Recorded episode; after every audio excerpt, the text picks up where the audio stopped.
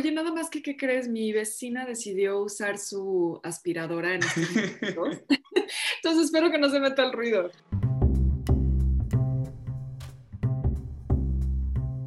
La de hoy es una entrevista con la historiadora del arte Becca Duncan. No, no lo escucho ahorita, pero, o sea, te escucho bastante bien. Ok. Em, es divulgadora de la historia, de la cultura, escribe en La Razón, Nexos y Este País.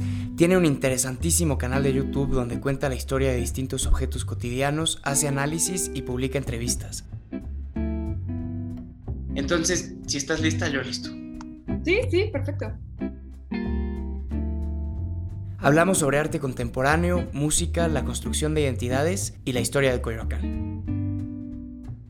Beca Duncan, muchísimas gracias por tu tiempo. No, de qué gracias a ti, Ricardo, por la invitación. ¿Cómo moldeó tu temperamento crecer en una familia donde tus abuelos venían de distintas partes del mundo?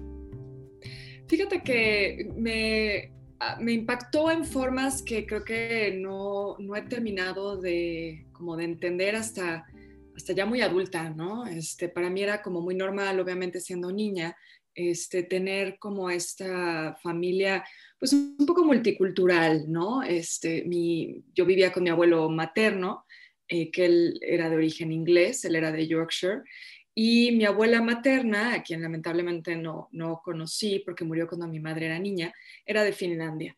Entonces, digamos que la casa en la que crecí tenía como estas influencias que podríamos quizá decir son un poco europeas, ¿no? Aunque ya sabemos que los británicos no se sienten europeos, pero al menos de ese lado del charco, de ese lado del Atlántico. Pero bueno, mi papá era, era mexicano, ¿no? Este, y, del lado de la familia de mi papá también había una combinación interesante porque eh, mi papá era muy católico, su mamá también, o sea, mi abuela materna era muy católica, pero también teníamos una parte de la familia que, era judía. Entonces, digamos que había como una combinación de muchas formas de, eh, no solo de orígenes, sino de ver y entender el mundo, ¿no? Eh, entonces, para mí, creciendo era como bastante normal. Eh, además, yo tuve como mucho contacto con la comunidad británica por, por mi abuelo, ¿no? que era muy activo en la comunidad británica, pero creo que cuando entré a la universidad fue como un primer momento en el que me di cuenta que todo eso me había marcado de muchas formas y que de alguna manera me había encaminado hacia lo que, lo que decidí estudiar, que fue historia del arte, ¿no? Cuando creces con pues todas estas influencias, eh, creo que te das cuenta de que hay una riqueza cultural allá afuera, ¿no? Este, muy interesante, que estas distintas perspectivas, estas distintas experiencias de vida, eh, pues te hablan de, de, un contexto cultural, de un contexto histórico, y, y, creo que eso me hizo como muy sensible a esas cosas. Este, además, bueno, mi, tanto mi padre como mi abuelo, que eran, digamos, como los, los los personajes, las figuras paternales que tenía la casa, eh, eran apasionados de la historia. Entonces era una casa donde esos temas se hablaban, ¿no? Mi abuelo contaba, por ejemplo, sus historias de guerra, porque él estuvo en la Segunda Guerra Mundial. A mi papá le encantaba ese tema, entonces crecía como mucho con eso.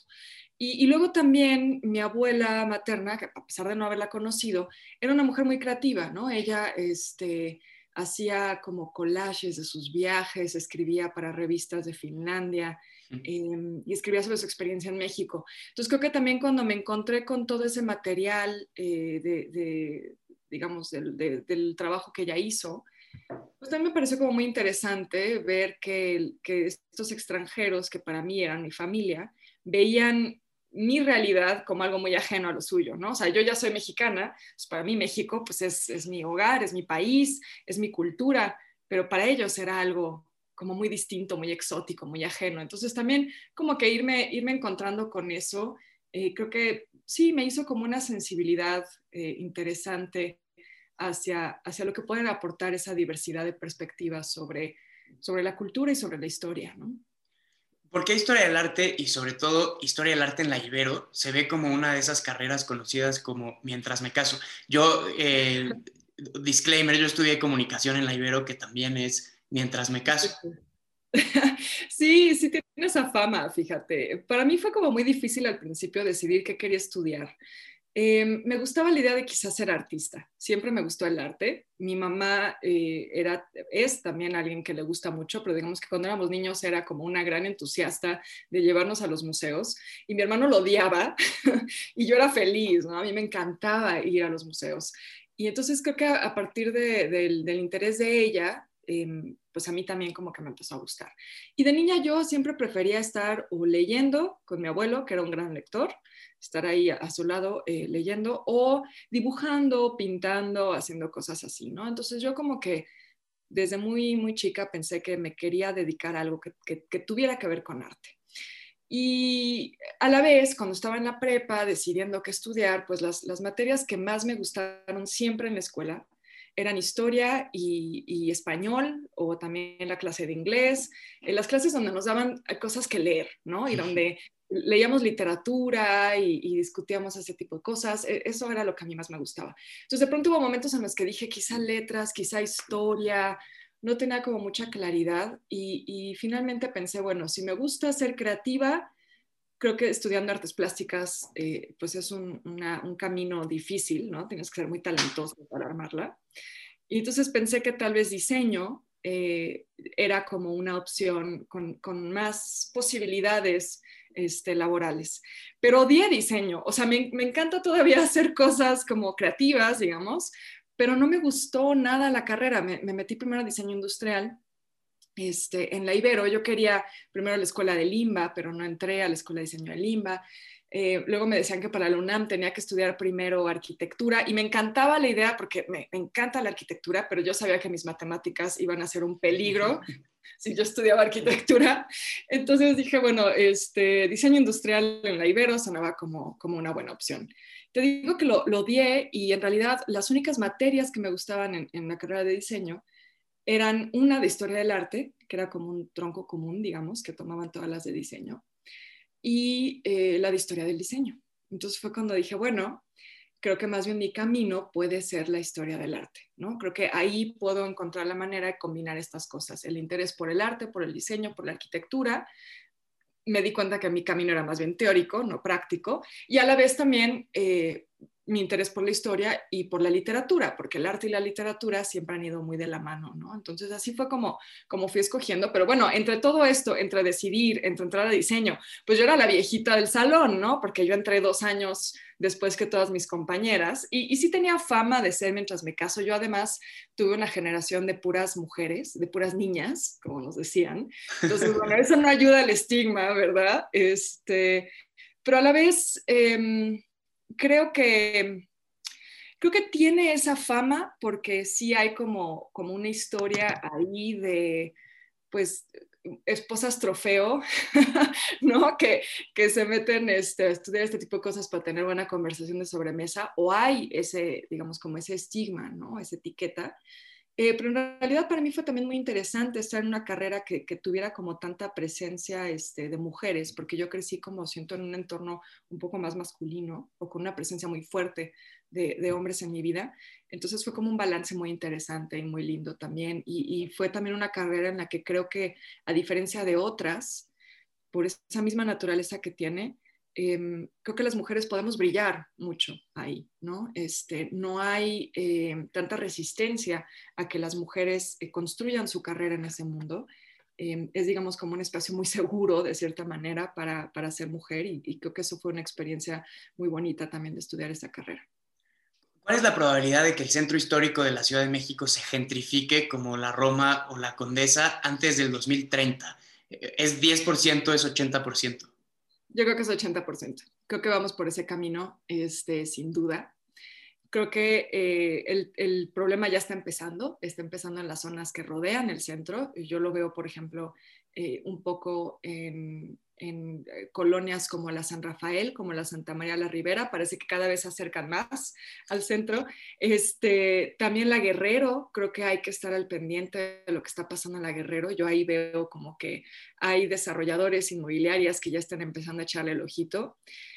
La zona de Juárez también empezó hace poco, te acordarás que, hace no muchos años empezaron a hacer ahí también unos edificios de departamentos eh, de lujo. Creo que es un proceso que que es casi inevitable y que tiene también que ver mucho con otra cuestión que, que sí es muy loable y es el rescate del patrimonio del centro histórico, ¿no? Creo que em, se necesitaba hacer, ¿no? El, rescate que se emprendió en, pues, con, el gobierno de, López Obrador al frente de, la jefatura de gobierno. Em, porque bueno, sí hay un patrimonio histórico y artístico, una riqueza impresionante ahí, pero creo que sí va muy de la mano, ¿no? Estas zonas históricas que comienzan a recuperarse, empiezan a volverse eh, una zona de, interés turístico, pero de un turismo que también está muy pensado para la selfie, para Instagram, ¿no? Eso también hay que, hay que meterlo en esta combinación. Y eh, pues inevitablemente lo que va a pasar es que se va a volver también interesante para las inmobiliarias, para los desarrolladores, eh, se vuelve una zona atractiva para vivir. Entonces, bueno, creo que es un, es un proceso que, que, es inevitable, como decía, pero creo que hay formas de hacerlo eh, que son un poco más eh, inteligentes, ¿no? Creo que es algo que se tiene que regular también. ¿Se puede separar la obra del artista? Es decir, ¿puedo yo seguir viendo películas de Woody Allen o leyendo los libros de Roald Dahl? Ay, eso es todo un tema, mi querido Ricardo, es muy problemático. Fíjate que a mí me causa como, como sentimientos muy encontrados porque, em, a ver, yo creo que a veces si nos ponemos a cancelar todas las personas que, que tienen o tuvieron un momento eh, escandaloso, controvertido en sus vidas, deja tú que nos quedemos sin artistas, nos vamos a quedar sin amigos, nos vamos a quedar sin familia, o sea, ¿sabes? Híjole, ese rasero así tan brutal, em, creo, que, creo que es problemático. Y yo creo que a veces sí hay que separarlo. Yo me pongo a pensar con algunos casos que vemos como muy inocuos, ¿no? O sea, claro, Woody Allen, Michael Jackson, pues son, son temas que tenemos muy frescos, ¿no? Que son, digamos, de nuestra época. Pero, por ejemplo, uno va ahora a los grandes museos europeos y ve un cuadro eh, de Caravaggio, ¿no? De un tema de arte sacro, una virgen, un, este, Cristo, y decimos, ay, sí, qué bonito, ¿no? qué bonito, qué inocente. Se nos olvida que Caravaggio eh, terminó su vida eh, huyendo de la policía porque asesinó a alguien en una pelea en una cantina. o sea, ¿me entiendes? Este, el hombre era un asesino y también era de una moral muy dudosa aún antes de, de terminar en esa pelea de borrachos, ¿no? Picasso era un macho brutal, era horrible con las mujeres bueno, ¿qué decir de nuestro queridísimo Diego Rivera? Diego Rivera, un hijo de la chingada, pero qué pintor, ¿no? Este, creo que a veces sí hay que separarlo. Y, y, claro, eso no niega que las cosas que hicieron fueron horribles. No dejas de señalar que lo que hicieron fue, pues, eh, algo que no se debe hacer, eh, que todo el peso de la ley debe caer sobre ellos en casos como el de Woody Allen, si se comprueba o no se comprueba o lo que sea. Ya ni me acuerdo en qué va todo ese chisme. este, que caiga todo el peso de la ley, pero juzgar su obra solo por los eh, actos eh, pues indecentes, impresentables de sus vidas, creo que vamos a terminar sin, sin cuadros en los museos y sin libros en las librerías. ¿Estás plenamente convencida que el arte conceptual vale como arte? O sea, ¿cuál es el mejor argumento en favor del arte conceptual? Pues también es un tema complejísimo. Yo, por ejemplo, no, no soy como especialista en arte contemporáneo, pero bueno, yo creo que el, digo, el proceso del arte conceptual lleva más de 100 años. O sea, a mí a veces me sorprende que, que sigamos como teniendo este debate cuando en 1917 podríamos decir que Duchamp inaugura el género, ¿no? Este, la verdad es que yo creo que hay que, no sé, hay que dejar de tener discusiones tan maniqueas sobre estos temas. O sea, porque se vuelve también como eh, estas cosas de que o estás del lado de los que odian el arte contemporáneo y el arte conceptual o estás del lado de los que lo aman. Yo creo que hay, hay arte conceptual que es muy interesante. Eh, yo incluso también pondría en duda el término, o sea, yo creo que todo el arte al final es también conceptual, ¿no? Pero bueno, digamos que estamos hablando como de un tipo de obra muy, muy particular.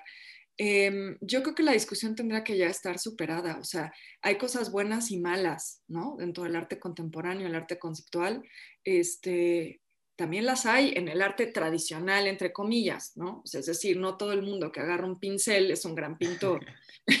este, creo que la materialidad de la obra no tiene que ser el punto que nos pongamos a discutir, sino la calidad, lo que nos hace reflexionar, lo que nos hace sentir.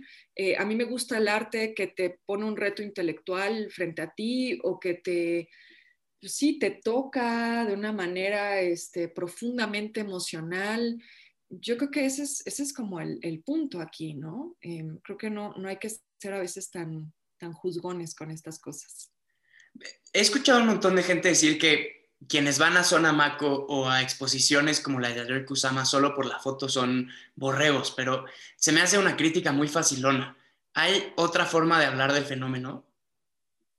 Sí, yo creo que sí es una crítica facilona, pero también fíjate que a mí es algo que sí me ha llegado a preocupar.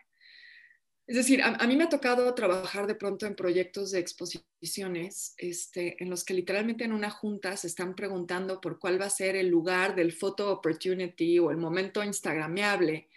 Y yo un poco lo que pienso es que si estás planteando una curaduría pensando en eso, esa exposición no va a ser de mucha calidad.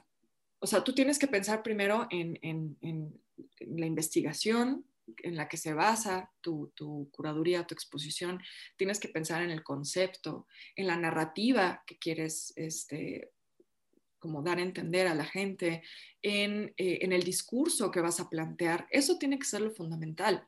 Cuando logras eso, cuando eso está, está bien desarrollado, bien planteado, entonces la gente va a querer tomarse una foto, ¿no? Pero creo que eh, pensar en toda una exposición o en todo un evento artístico, por hablar también de otras cosas que son más intangibles, ¿no? Como performance, como el arte conceptual que hablábamos hace un momento, creo que solo pensarlo en qué va a ser fotografiable es, eh, es, no es la manera indicada de, desarrollar un proyecto expositivo o, en el caso de Sonamaco una feria, ¿no? Este, pero creo que tampoco es nada nuevo. El arte durante siglos fue una cosa de élite, este, mucho del, precisamente el arte sacro, mencionando como hace rato a Caravaggio y así, pues era, era obra financiada por, eh, por gente de, las clases altas. Em, muchas veces pedían ser retratados en las obras, o sea, a veces hacían mandaban hacer sus retratos para sus casas, pero incluso en las obras para iglesias también se mandaban retratar en ocasiones, em, como personajes ahí, como entre, entre, el pasaje bíblico, etc. Eso sucedía. Entonces, esas las podemos considerar una especie de selfie renacentista o barroca también, ¿no? Creo que sí hay algo ahí, eh, que es lo que vemos ahora en Sonamaco, lo que pasa es que ahora lo vemos en Instagram, ¿no? Este, creo que ha, ha cambiado un poco el medio, Em, pero creo que necesariamente hay ese componente. Yo no creo que el arte es elitista por naturaleza, creo que hay que romper también un poco con esa idea tan snob, pero hay, hay una parte del mundo del arte que sí lo es, eso es innegable, y esas cosas van a suceder. Eh, en el caso de Yayoi Kusama, por ejemplo, que pues sí es una, una exposición hecha en un museo, pues te digo, más bien lo que, lo que tienes que pensar es que la exposición esté, esté bien hecha, ¿no? Y si está bien hecha y si la obra es interesante, claro que la gente lo va a querer fotografiar. Y esto no es nada nuevo, esto ya lo había dicho Walter Benjamin hace mucho tiempo en, la obra de arte en la época de su reproductibilidad técnica. Em, cuando habla de, la Mona Lisa y de la postal de la Mona Lisa, el hecho de que haya una tienda de museo en la que queremos comprar algo que tiene eh, ahí eh, representada la obra de arte que nos gustó, nos habla que queremos poseer esa obra, queremos poner esa postal en nuestro muro, en nuestro escritorio, sentir que, es nuestra, ¿no? Nos estamos apropiando de ella. Otra forma de hacerlo es a través de una, foto en tu celular, ¿no? Entonces, creo que cuando la obra vale, cuando la exposición vale, eso es algo que va a suceder. Lo que no estoy tan de acuerdo es que eh, eso sea parte de la curaduría. ¿Cuál debe ser el papel del crítico de arte en una sociedad como la nuestra? Fíjate que ese también es bien interesante, este, porque hay como mucho debate en torno a esto, ¿no? Antes se creía que el crítico era el que decidía si una obra vale la pena o no, el que, el que puede hacer o deshacer una carrera artística, ¿no? Y ahora, desde hace ya varios años, parece haber como un cambio en esa forma de entender la crítica y más bien el crítico se entiende, y esto es muy interesante porque se entiende a sí mismo, ¿no? No solo es algo que se, que se aborda desde la academia, desde quienes estudian la historia del arte o la escritura sobre arte, sino que los propios críticos de arte eh, han empezado a entender su rol más bien como eh, mediadores entre la obra y, el público de una manera objetiva, ¿no? Ya no es el crítico que llegue y dice, eso es una mierda, ¿no? Y ya, no vale, sino más bien eh, su intención es dar a entender al público eh, eso que están viendo frente a sus ojos, que puedan entender por qué es relevante, por qué se hizo, cómo se hizo, este, ser, ser más como una especie de, eh, sí, como de mediador, como de divulgador un poco también, ¿no? Em, lo cual me parece a mí muy interesante porque también nos habla precisamente de los cambios que ha habido en el arte, donde ahora la técnica ya no necesariamente es lo central, ¿no? Que es lo que antes muchos críticos hacían, era ver si la obra está bien hecha, si tiene una buena factura. Em, ahora, precisamente porque mucho del arte es conceptual, es efímero, más bien se trata de cómo traducir lo que estás viendo Em, que a veces puede ser muy complejo para el público en general que quizá no tiene todas las herramientas teóricas para, entenderlo. Entonces, em, creo que es, interesante entender este cambio en la crítica de arte porque también nos lleva hacia un cambio en las formas de hacer y de entender el arte hoy en día. ¿Cuál es el logro más importante de Humboldt en México? Veo que estás tocando muchos temas de los que he escrito. Este, Humboldt, bueno, Humboldt es un personaje bien, bien interesante. Em, yo no sé si hablar así como de un logro.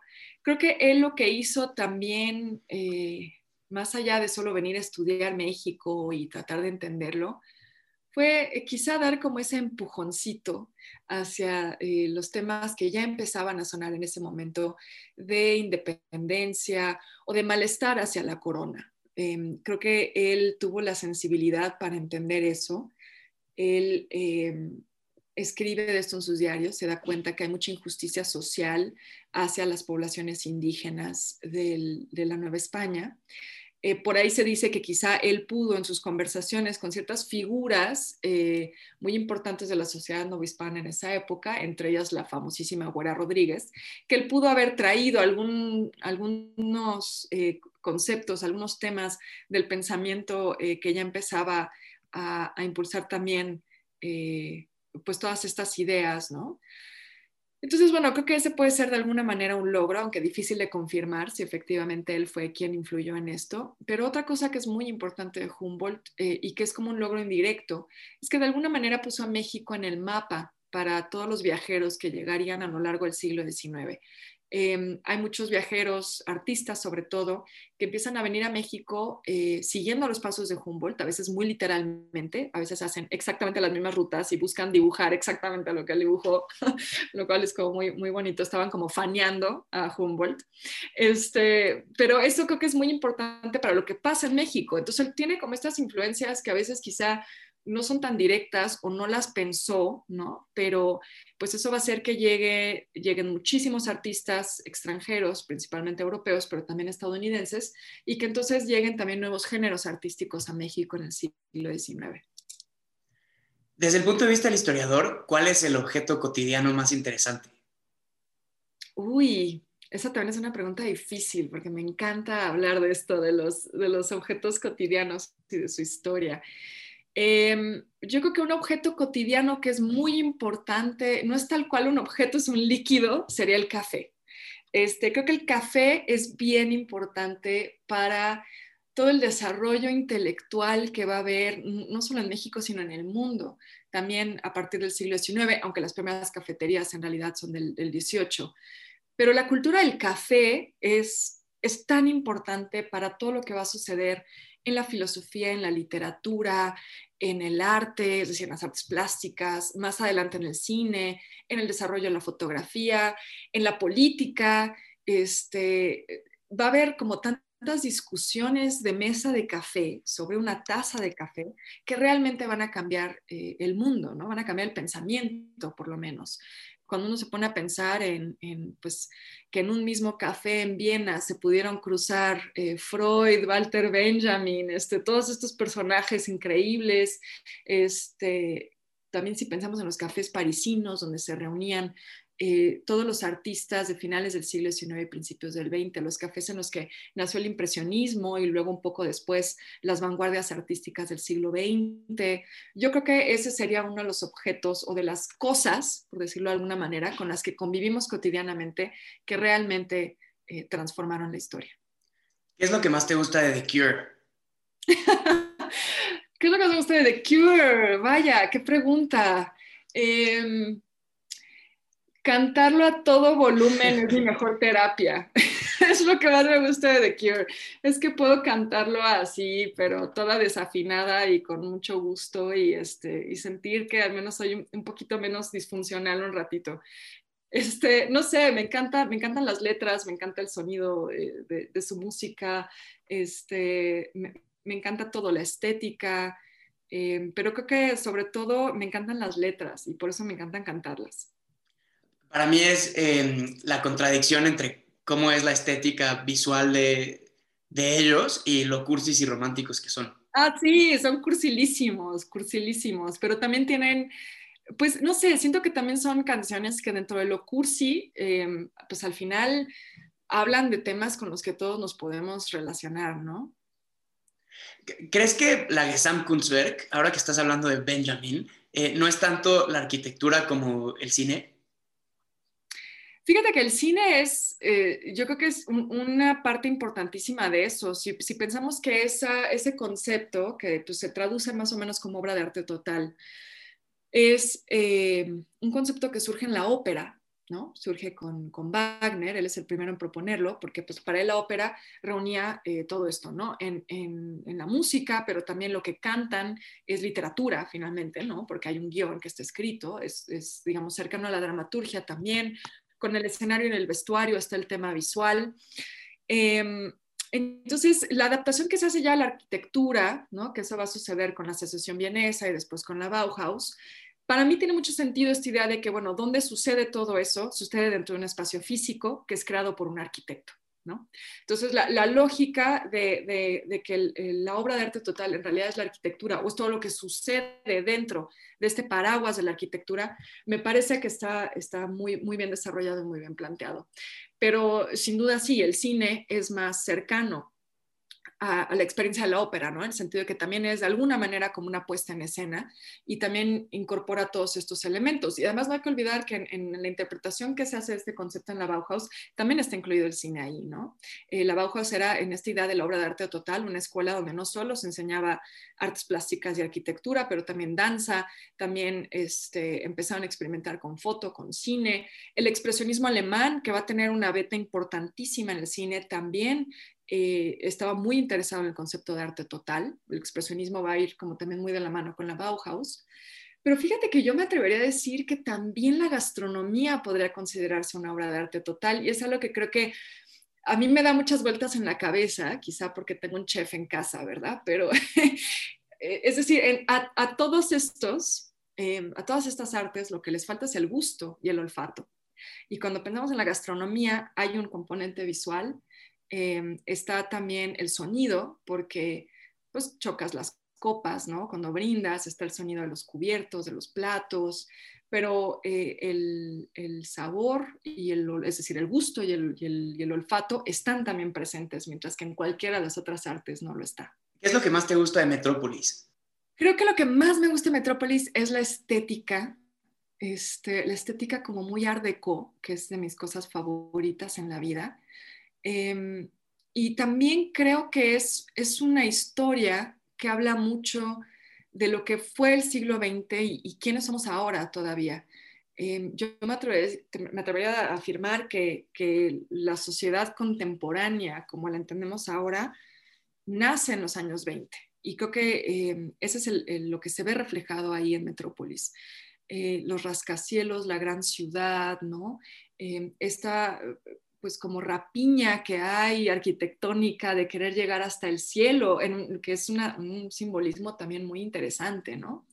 Em, la, desigualdad, las diferencias de clases, la explotación laboral eh, de, los, más vulnerables, los más desafortunados, eh, la avaricia, ¿no? Un mundo en el que los pobres son más pobres y los ricos son más ricos, Em, la necesidad de creer en algo ante toda esa desesperanza, porque ahí vemos esta figura de María, ¿no? Que es, es una película también que tiene un mensaje muy cristiano, que eso es, digamos, lo que más me malviaja de la película, es esa parte, em, pero creo que resuena mucho con, con nuestra sociedad actual y, a lo largo del, siglo XX, creo que es una gran representación de lo que va a suceder durante el resto de ese siglo y me parece alucinante que en 1927 eh, ya lo hayan estado adivinando, ¿no? Deberíamos dejar de ponerle nombres de personas a las calles y a las escuelas. ¿Sería mejor nuestro mundo si todo se llamara como animales o como números o como eh, fenómenos naturales? No, yo creo que también es de esas cosas que es inevitable. A mí lo que no me gusta es que le pongan el nombre del presidente en turno cuando se inauguró la obra. Eso sí siento que es un tema así de ego que, debemos de evitar, pero en absoluto. Em, pero, por ejemplo, a mí no me, no me molesta tanto el tema de las placas, ¿no? Estaba la discusión sobre, em, sobre la placa de Díaz Ordaz que quitaron. A ver, yo creo que hay cosas que son innegables en la historia, ¿no? ¿El señor inauguró el metro? Sí fue eh, un déspota, fue un autoritario, cometió un crimen eh, contra, contra su propio pueblo? Claro que sí. O sea, las dos cosas pueden ser ciertas al mismo tiempo. Creo que a veces nos falta también eh, tener eso, ¿no?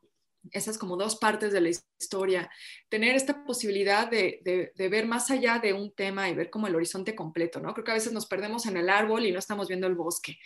Este, entonces, yo creo que el tema de que si se, está una placa ahí que te dice que tal presidente inauguró, pues finalmente ese es un dato histórico que, que, a nosotros los historiadores nos ayuda mucho en el futuro. ¿no? Este, pero esta cosa de ponerle nombres este, a las obras que hicieron, por ejemplo, aquí en Coyoacán tenemos el caso de una colonia que se llama Díaz Ordaz, ¿no? Y esa fue una de las colonias que se comentó recientemente que se les iba a cambiar el, nombre. Yo no lo veo mal si es lo que la gente quiere. O sea, si los vecinos dicen, yo no quiero que mi colonia se llame así, si se hace una famosísima consulta, este, pues yo digo adelante, ¿no? Lo que sí me, me preocupa a veces es que se hagan esas cosas con fines políticos.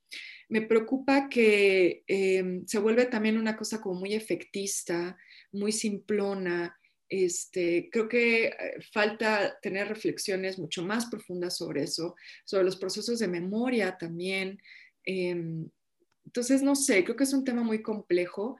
Eh, yo creo que al final también hay que ser democráticos, ¿no? Como te digo, si es lo que la gente quiere, adelante. Em, pero también hay, hay calles que, que por perder su nombre se pierde parte de su memoria y se pierde parte de su historia. Muchas veces las calles en sus nombres nos dicen algo que sucedió ahí o alguien que vivió ahí y, creo que eso también eh, pues es, una forma de, garantizar el derecho a la memoria. Entonces creo que es, complejo y creo que es algo que se tendría que ver más bien en, en temas de caso por caso. ¿Qué piensas de tirar estatuas como mecanismo de protesta? Híjole, creo que me van a linchar algunos de mis este, colegas historiadores o historiadores del arte, pero yo no lo veo tan mal. Este, a ver, creo que como historiador del arte necesitas eh, del objeto como documento, ¿no? Em, pero, por ejemplo, está el caso del colón. ¿Ese colón es relevante todavía en el espacio público? No lo sé, no lo creo. Este, ¿Se puede mover? Yo creo que sí. Em, creo que el punto es quizá que se puede mover a un lugar donde pueda estar en exhibición como eso, como un documento histórico, como algo que refleja el pensamiento que hubo en un momento particular en México. Em, pero vaya, puede estar resguardado en un museo, ¿no? Este, no veo la necesidad de que esté en el espacio público, porque el espacio público, pues es la forma en la que se hace, digamos, política también. Este, yo siempre lo he dicho, la arquitectura y los monumentos son una representación tangible del poder en el espacio público. Para eso, se construyen esas cosas, ¿no? Entonces, creo que eh, no se trata tanto de borrar un hecho histórico, porque es imborrable, porque sucedió, pero sí preguntarnos sobre su relevancia actualmente. Em, yo creo que eh, también durante años los gobiernos han impuesto cosas en la calle, estatuas que pues, no le preguntaron a nadie si lo querían ahí. Em, pero como te digo, creo que no es, para mí no es un tema tan problemático, las pintas tampoco. Yo, yo he hablado mucho de esto, este, a ver, yo la verdad es que prefiero tener derechos que monumentos este, resplandecientes. Ajá, o sea, digo, francamente, hay que ser honestos, los derechos no se han pedido nunca por favor. Este, con todos los, los grandes eh, movimientos de derechos civiles, individuales, ha habido una pequeña destrucción y una pequeña revolución.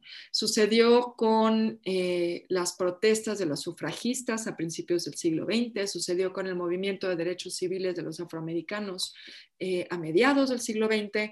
Em, es decir, en el caso de, de las pintas que ha habido recientemente, pues es que nos están matando, ¿no? O sea, nos están matando, nos están violentando eh, y quieren que nos sentemos de brazos cruzados y les pidamos que por favor dejen de hacerlo, pues llega un momento en el que el hartazgo y el enojo es tal que, que yo no puedo juzgar a quienes lo hacen porque yo no sé en qué contextos de violencia han vivido y qué experiencias, eh, digamos, están cargando yo creo que estamos muy mal si le damos preferencia a una ciudad de monumentos que recuerdan a los muertos y no a ciudades que velan por los derechos de los, de los habitantes vivos. ¿Deberían los museos como el British regresar a los territorios de origen las piezas que fueron encontradas y extraídas durante ocupaciones coloniales? Yo creo que sí, eh, no, no, no sé si todas, pero creo que sí puede ser un acto simbólico regresar algunas de esas piezas.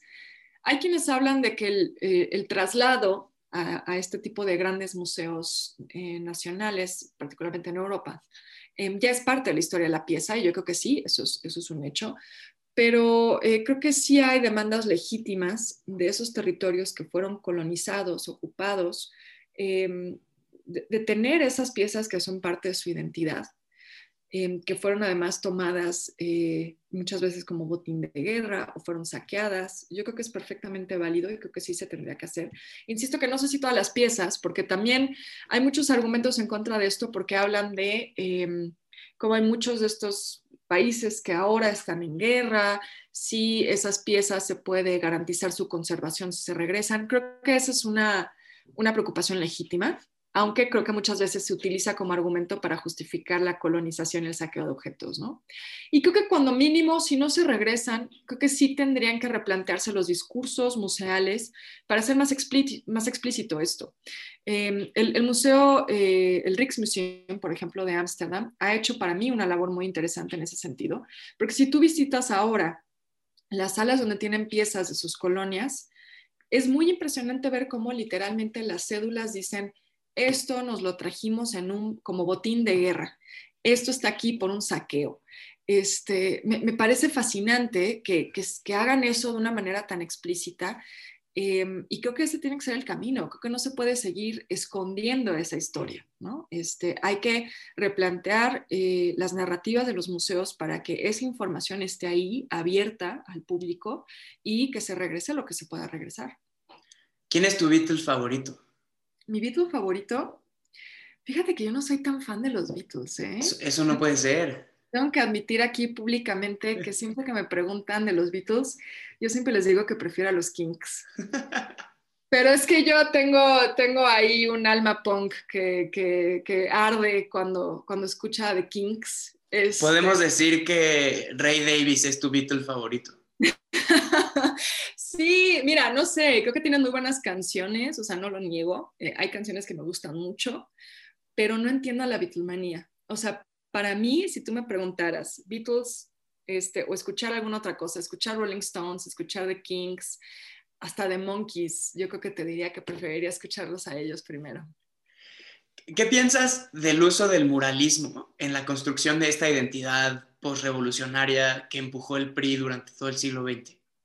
Ah, yo creo que es una parte importantísima de quiénes somos hoy y de cómo entendemos la mexicanidad. Creo que no hay forma de, digamos, de entender lo que hoy sentimos que es México sin recurrir a esas imágenes. O sea, la manera en la que el muralismo operó como propaganda, yo creo que es de los mayores casos de éxito este, de esa de ese arte este, que, está completamente al servicio de un régimen político, ¿no? Este, y es tan bueno que ni siquiera lo cuestionamos como tal, ¿no? O sea, es tan exitoso en hacerlo que, que siempre salimos a defender al muralismo y no condenamos tanto esta parte propagandística, ¿no? Entonces eso también, me parece un fenómeno bien interesante ese, ese del muralismo.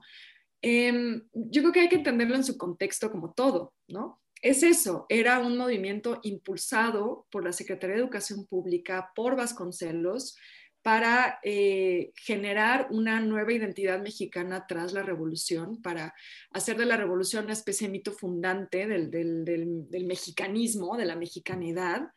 Em, pero creo que también tiene esta parte em, de la que hay que ser más críticos y, lo hay, hay muchas personas que han escrito sobre esto. Eh, yo les recomiendo, por ejemplo, que lean a, Francisco Reyes Palma, porque él habla mucho del tema del, mestizaje, cómo es representado en el muralismo y cómo realmente esconde temas pues, pues bastante preocupantes, ¿no? Como una especie de aniquilación del indígena contemporáneo, ¿no? A la vez que hay una idealización del indígena del pasado prehispánico, hay una idea de asimilar lo indígena dentro de lo mestizo para que deje de existir lo indígena por sí solo hay como estas cosas que sí tenemos que, ver con una mirada más crítica, pero eh, creo que fue una manera muy efectiva eh, de generar, como te decía, una identidad con la que todos se pudieran, eh, pues valga la redundancia, sentirse identificado, que, que, que, todos se pudieran apropiar. El problema que yo veo ahí es que la visión de la historia que nos presenta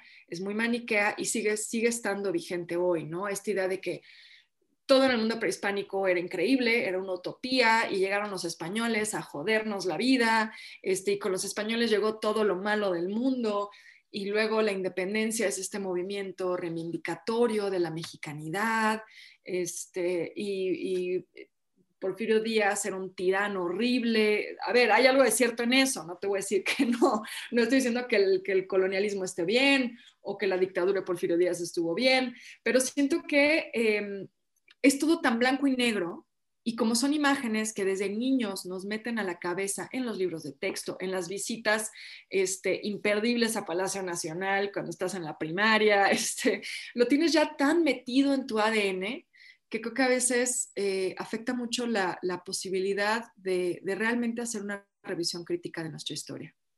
¿Qué tesoro perdido te gustaría que apareciera más? ¿Qué tesoro perdido? O sea, porque podrían ser, eh, poniéndote muy Indiana Jones, el Arca de la Alianza, el sarcófago, el sarcófago de Mencaure, los poemas de Safo. Sí, fíjate que no he pensado tanto en eso. A mí me encantaría pensar que por ahí sí está el oro de Moctezuma en algún lado, ¿no? O sea, creo que eso, y, y bueno, sí se encontró un, este, una, pieza de oro hace algunos años, cuando hicieron las obras del, SAT ahí en Hidalgo, pero me encantaría hacer que un día haya una obra en el centro histórico y aparezca como una caja, un cofre lleno, así como en película de pirata, ¿me entiendes? Como el cofre lleno de oro. Sería increíble, porque obviamente pues es uno de los grandes mitos urbanos, de las grandes leyendas de la ciudad. Eh, y bueno, encontrar una pieza de oro no es lo mismo que encontrar el tesoro. ¿No? Este, creo, que, creo que sería increíble así, que de pronto metan una pala y, ya sabes, de película y pegue contra algo duro y de pronto salga un montón de oro. ¿Por qué no te gusta Mecano? Ay, lo odio, lo odio con pasión. Y fíjate que una de mis grandes pasiones en la vida es la música ochentera, o sea, ya hablamos de The Cure, ¿no? Amo la música ochentera con loca pasión. Este, mi capacidad de memorizar eh, mi lista del súper este, está completamente mermada por todas las canciones ochenteras que tengo este, en mi disco duro. o sea, ya no tengo espacio para más memoria porque me las sé todas.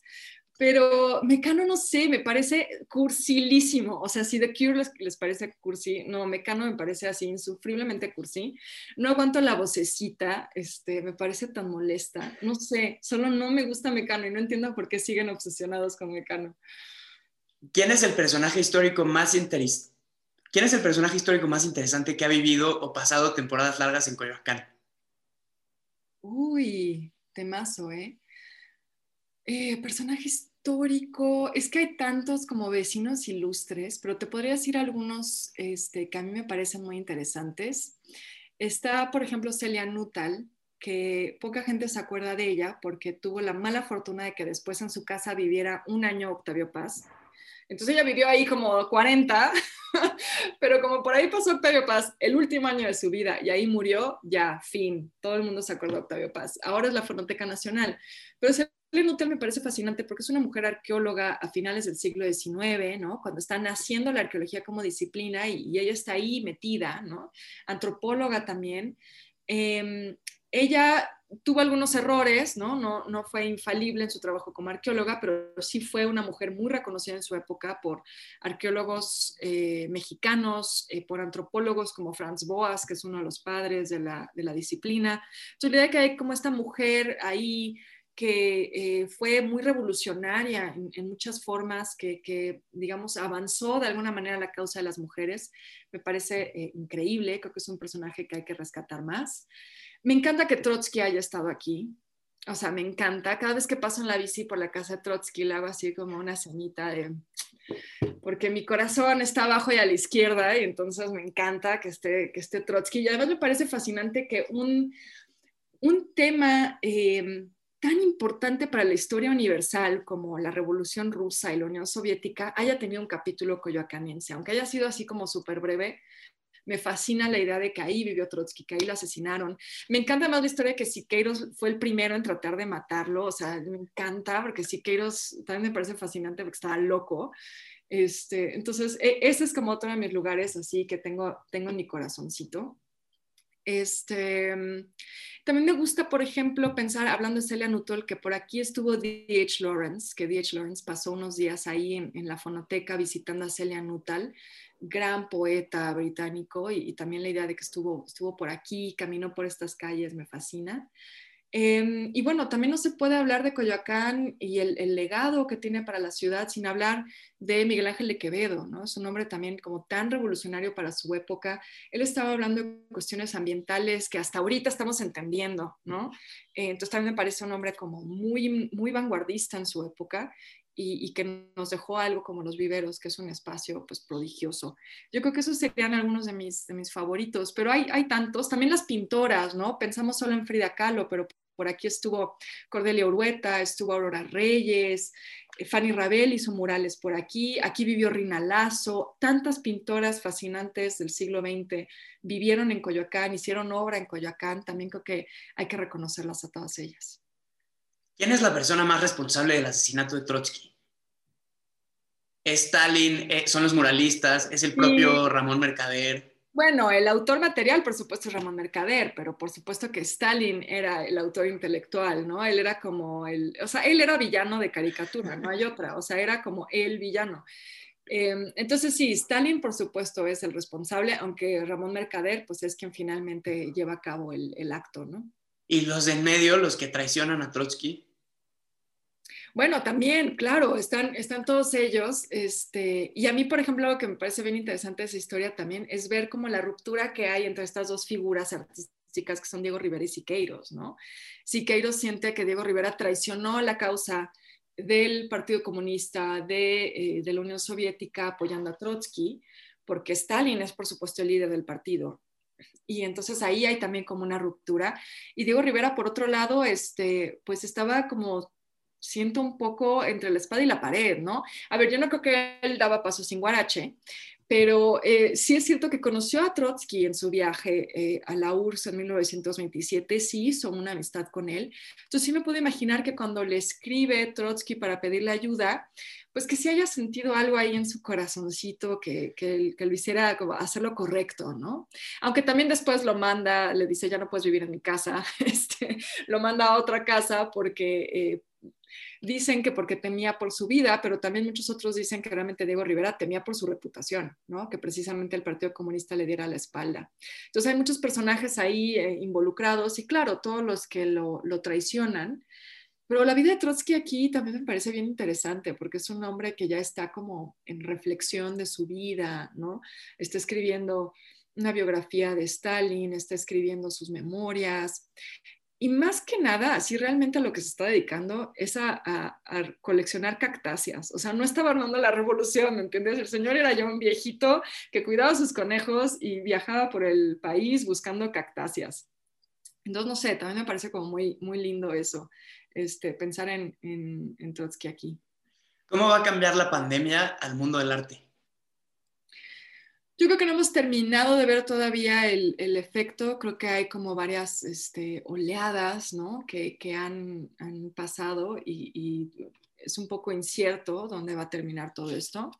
Creo que la, primera oleada fue sin duda la sobreproducción de contenido cultural, em, que creo que tuvo unas cosas malas, pero otras cosas muy buenas. Em, unas cosas malas es que, bueno, se ha hablado de la eh, gratuidad excesiva de ese contenido, que la gente se acostumbra a que, el contenido cultural sea gratis. Eh, y eso pues va a tener un costo muy fuerte para los creadores, pero sobre todo también para las instituciones. ¿no? Es muy caro producir eh, materiales digitales y pensar que los museos y las instituciones van a poder hacerlo siempre de manera gratuita es, un tema complejo, ¿no? más allá del creador, del artista. Em, entonces creo que lo que puede traer es quizá como nuevos modelos. Em, por ejemplo, yo veo que los museos británicos están empezando a hacer esto. Al principio tenían muchas exposiciones virtuales gratuitas y ahora em, hay cierto contenido que puedes ver gratis, que es poquito, pero si quieres ver la exposición completa, entonces ya tienes que afiliarte a su programa de miembros. Eh, creo que este tipo de estrategias eh, pueden ser útiles, es decir, si pagamos una suscripción para ver Netflix, ¿por qué no pagar a los museos por, tener acceso a sus contenidos y a sus repositorios digitales? ¿no? O sea, creo que eso puede ser algo interesante, esta exploración de nuevos modelos. Em, otra cosa que creo que está empezando a suceder y, era muy necesario es la revisión de las colecciones. Muchos museos están aprovechando este tiempo para echarse un clavado en su bodega, para sacar obra que no tenían expuesta, Em, hacer eh, nuevos planteamientos a sus discursos em, curatoriales desde sus salas permanentes, pero también nuevas exposiciones temporales. Em, creo que eso es muy importante, es muy necesario. Dentro de estos nuevos planteamientos también están empezando, por ejemplo, a sacar obra de grupos minoritarios, ¿no? a, buscar a las mujeres en sus colecciones, a buscar a los afrodescendientes, a los pintores eh, de orígenes eh, indígenas de pueblos originarios. Entonces, creo que ahí eh, también va a haber algo que puede ser muy interesante. Em, y, regresando un poco a esto digital, creo que también eh, un cambio para bien es que creo que las instituciones culturales están dando cuenta que tienen que tener una conversación abierta con sus públicos, que el público ya no quiere ser pasivo, ¿no? Este, la gente no quiere ir al museo y simplemente ver algo en silencio como si estuviera en misa, ¿no? Este, queremos, queremos eh, ser un, observador y un espectador activo. Queremos tener una conversación con los curadores, queremos tener una conversación con la institución. Eso es algo que los museos han tenido que hacer a través de redes sociales al estar cerrados y creo que una de las grandes enseñanzas va a ser que van a tener que seguir haciéndolo. No solo usar las redes sociales para anunciar sus exposiciones y sus eventos, sino realmente como una forma de entablar diálogos.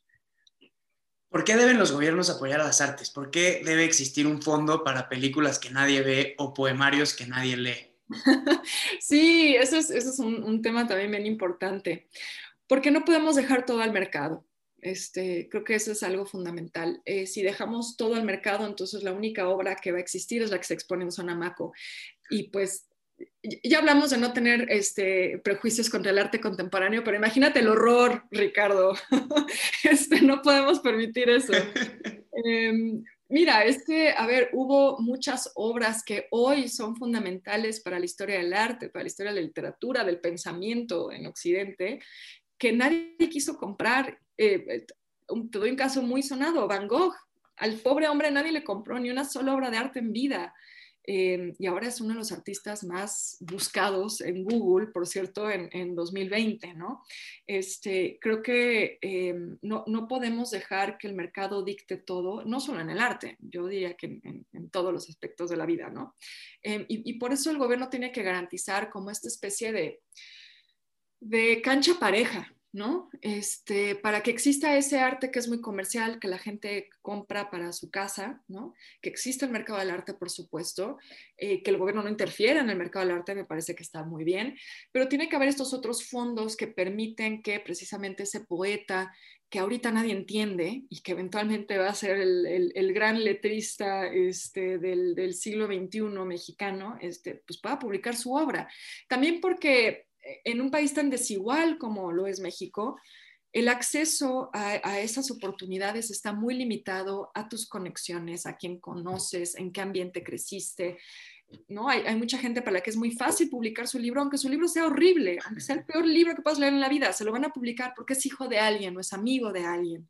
Em, hay, y hay muchos escritores talentosos que su obra no la conoce el mundo porque no tienen un contacto en el mundo editorial o no conocen a nadie que trabaje en un medio, en una revista, ¿no? Este, lo mismo sucede con los artistas plásticos. Hay muchos artistas que son autodidactas o que sí estudian, pero no tienen contactos de galerías, no tienen contactos de museos, de curadores, y entonces su obra eh, pues queda completamente olvidada. Entonces yo creo que se trata por un lado de disminuir las desigualdades, pero también garantizar que la producción sea de calidad y no necesariamente eh, sea una producción eh, que se hace solo porque vende. Me quedan solo algunas preguntas sobre cómo trabajas, porque se nos está acabando el tiempo y has sido muy generosa conmigo. Pero, ¿tienes hábitos de escritura y lectura o lo haces más o menos cuando tengas chance? Mira, antes sí era como un poco más eh, estricta en mis horarios, pero con la pandemia como que todo ha sido tan caótico. Em, yo antes era muy nocturna, trabajaba normalmente en la tarde y en la noche. O sea, yo me sentaba a, trabajar a las 9, 10 de la noche, ¿no? Ya que había terminado de hacer todo. O en la tarde, este, la mañana la dedicaba como a cosas de la casa, personales y, en la noche. Pero después de un rato este, me di cuenta que la insomnia me, me iba a volver loca, y que era muy probable que iba a terminar como Christian Bale. Y entonces este, decidí cambiar mis horarios. Entonces Em, empezaba yo, digamos, a trabajar como a las 10 de la mañana, ya que había desayunado, bañado, hacer como todas esas cosas mundanas de la mañana, em, para también tener la tarde libre, ¿no? Este, para otras cosas, entonces estar terminando a las 4 o 5. Em, y era como un poco estricta en eso. Ahora ha sido un poco como cuando puedo, cuando, cuando este, la vida no está este, atacándome con Zooms o con que llego el súper a domicilio o con cualquier otra cosa. Em, y bueno, mi metodología creo que a veces es un poco como anticuada, porque yo veo que muchos de mis colegas historiadores usan aplicaciones y usan un montón de cosas como para mantener, usan Excel para sus fuentes. Este, yo no es que no tenga esa disciplina. Lo que pasa es que yo, por ejemplo, eh, pues padezco de migraña, entonces yo no puedo estar muchas horas frente a la computadora. Entonces mucho de mi proceso de trabajo es en papel, es a la antigüita, es en libretas. Este, trato de leer en papel lo más posible, o sea, trato de conseguir los libros que necesito Em, obviamente ha sido más difícil, ¿no? Antes me iba directamente a los archivos o las bibliotecas, ahora he tenido que hacer pues más labor en, la computadora, estar buscando material que está digitalizado o tratar de comprar libros en Mercado Libre, porque luego ya no están este, disponibles. Pero a mí me gusta, digamos, de preferencia trabajar en la biblioteca, en el archivo, leyendo los materiales directamente y tomando notas en una libreta. Este, mis primeras ideas a la hora de escribir también las trabajo primero en una libreta y ya después en la computadora. Veo en, las cosas que publicas, en tu canal de YouTube, en, prácticamente todo lo que haces, un espíritu muy punk, muy DIY, Mike Watt, los Minutemen, eh, de hacer lo que quieres y no solo lo que te piden. ¿Cómo es eso en el día a día? ¿Cómo le das prioridad a quizá algo que, que una columna del periódico que quizás sí te va a pagar y algo que quieres hacer nada más para tu canal porque es algo que te interesa a ti? Pues bueno, obviamente la prioridad siempre va a ser lo que paga la renta, ¿no? Este, trato de sacar como esas, ese trabajo rápido, pero también lo disfruto. Creo que eh, tengo la enorme fortuna de que mi trabajo eh, consista básicamente de, leer y escribir, ¿no? Este, ya sea lo que hago en televisión en el foco, ¿no? en ADN 40, ahí me tengo que sentar a, leer muchísimo para, para, ponerme a hablar en, la tele de, lo que sea que queremos hablar. ¿no? Y lo mismo cuando escribo un artículo para alguna revista, para, ¿no? escribo en este país, escribo en La Razón, em, pues tengo la fortuna también de tener total libertad de escoger el tema y eh, pues que me pase las horas leyendo, preparando lo que voy a escribir. Entonces, em, digamos que no me pesa, ¿no? Pero claro, este, eso tiene que salir primero. Y las otras cosas las hago por gusto, porque mm, también eh, tengo que decir que, el, por ejemplo, canal de YouTube surgió como en un momento personal difícil. Yo estaba pasando por una situación eh, personal, emocional muy difícil. Y entonces eh, mi pareja y mis mejores amigos dijeron, ¿por qué no hacemos un canal de YouTube donde juntos trabajamos, eh, hacemos cápsulas, hacemos guiones, hablamos de temas que a ti te gusten. Entonces fue en principio como algo, como un proyecto de amigos, para tener una excusa para vernos más seguido, también para que a mí me levantaran los ánimos y se terminó convirtiendo en un espacio que afortunadamente ha gustado. Entonces también ya lo veo como trabajo, ¿no? Este, lo que empezó un poco como de juego, eh, comenzó a tomar seriedad cuando, cuando vi que a la gente le gustaba. Y entonces ahora realmente nos lo tomamos muy, muy en serio. Hay también días, horarios para dedicar a, esto. Y, este, y, bueno, para mí es, es, una fortuna que mi trabajo es algo que disfrute. Entonces, realmente no es que tengan que priorizar entre, oh, hay algo que no quiero hacer, pero no, a fuerza lo tengo que hacer porque me pagan, sino que pues hago, hago lo que me gusta hacer. ¿Qué consejo práctico le darías a alguien de 16, 17 años que quiere tener una carrera similar a la tuya? Más allá de lean un montón. Yo lo que les diría es que creo que tienen que ser disciplinados y metódicos. Este, porque yo, por ejemplo, trabajo freelance y el tema con trabajar freelance es que estás balanceando muchas cosas a la vez, ¿no? Entonces, si quieren como tener la libertad de poder hacer sus proyectos, sí habrá veces en las que tienen que hacer cosas que no les encantan. O sea, yo hago eh, también muchas cosas que em, son como a petición expresa de, de algún cliente, porque también hago contenido para otro tipo de cosas. Hago libros empresariales o hago, este, digamos, otros, otros contenidos, guiones y demás, que quizá no son temas que yo necesariamente escogería, ¿no? Este, no es que no disfrute hacerlos, pero a veces sí te pesa más porque dices, bueno, tengo que sentarme a investigar y a leer sobre un tema que yo nunca en la vida hubiera escogido, ¿no? Entonces sí te pesa un poquito más. Em, y creo que eso también te obliga uno a a ser disciplinado, a tener horarios, a tener rutinas, porque para poder hacer lo que, lo que quieres, lo que decíamos, ¿no? Tienes que sacar el trabajo que sí paga la renta. Entonces, creo que eso es como un, tema que, es fácil decirlo, pero toma tiempo ir agarrando un poco como esta rutina, eh, tu método de trabajo, pensar en cómo aprovechar bien tu tiempo. O sea, creo que ese es un consejo práctico que, es, que es muy importante que tengan en mente si quieren hacer proyectos freelance, particularmente de, creación de contenido. Beca Duncan, mil, mil gracias por tu tiempo. No, gracias a ti, Ricardo, por, por la invitación y por pensar que tengo cosas interesantes que decir.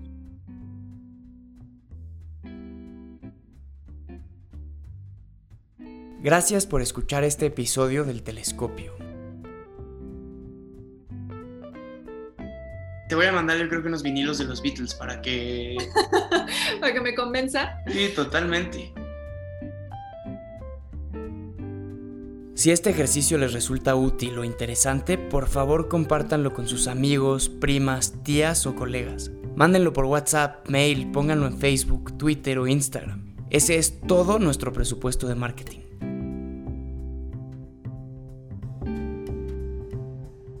Yo nunca entendí por qué en Universal había una hora de los Beatles y no una hora de David Bowie. Es jamás le voy a perdonar a Universal Stereo aunque lo ame con locura. Otra vez gracias y hasta la próxima.